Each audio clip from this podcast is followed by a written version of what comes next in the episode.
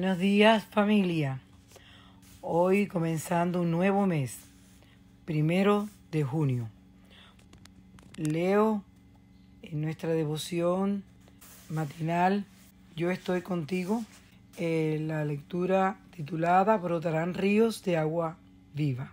Y leo en el versículo Juan 7:38. El que cree en mí, como dice la escritura, de su interior brotarán ríos de agua viva. Millones de turistas y peregrinos visitan cada año el mar muerto.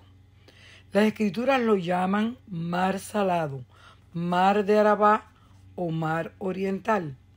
Probablemente los primeros en llamarlo muerto fueron los griegos en el siglo II de Cristo. Y no le faltó razón. Su alta concentración de sal impide todo tipo de vida marina en su interior. Por si eso fuera poco, este mar no lleva sus aguas a ninguna parte. Solo recibe, pero no da. Más muerto no podría estar. Así de muerta está también la espiritualidad de quien no vive para dar, de quien estanca dentro de sí las bendiciones que cada día concede el Señor.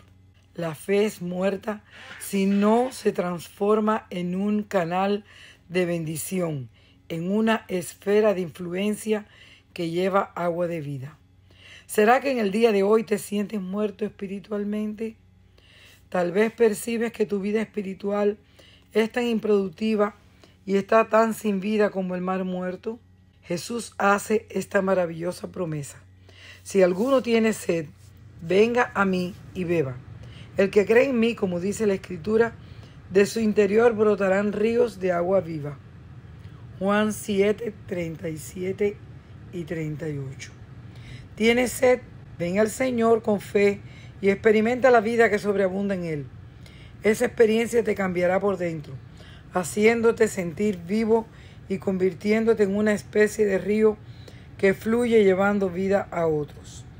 La vida no está en ti, está en Dios, que obra a través de un carácter transformado en generosidad de corazón y palabras que sanan. De acuerdo con el profeta Ezequiel, la situación del mar muerto cambiará cuando el río de vida que sale de la presencia de Dios entre a sus aguas. Estas aguas salen a la región del oriente, descienden al Arabá y entran en el mar. Y al entrar en el mar, las aguas son saneadas. Todo ser viviente que nade por donde quiera que entre en estos dos ríos vivirá, y habrá muchísimos peces por haber entrado allá estas aguas, pues serán saneadas. Ezequiel 47, 8 y 9. Como podemos ver en este pasaje, el profeta está comparando el mar muerto con una vida espiritual muerta. Sin embargo, el agua viva y cristalina que sale de Dios puede sanar nuestra mortandad espiritual y convertirnos en creyentes llenos de vida, tan solo si creemos en Él, como dice la Escritura.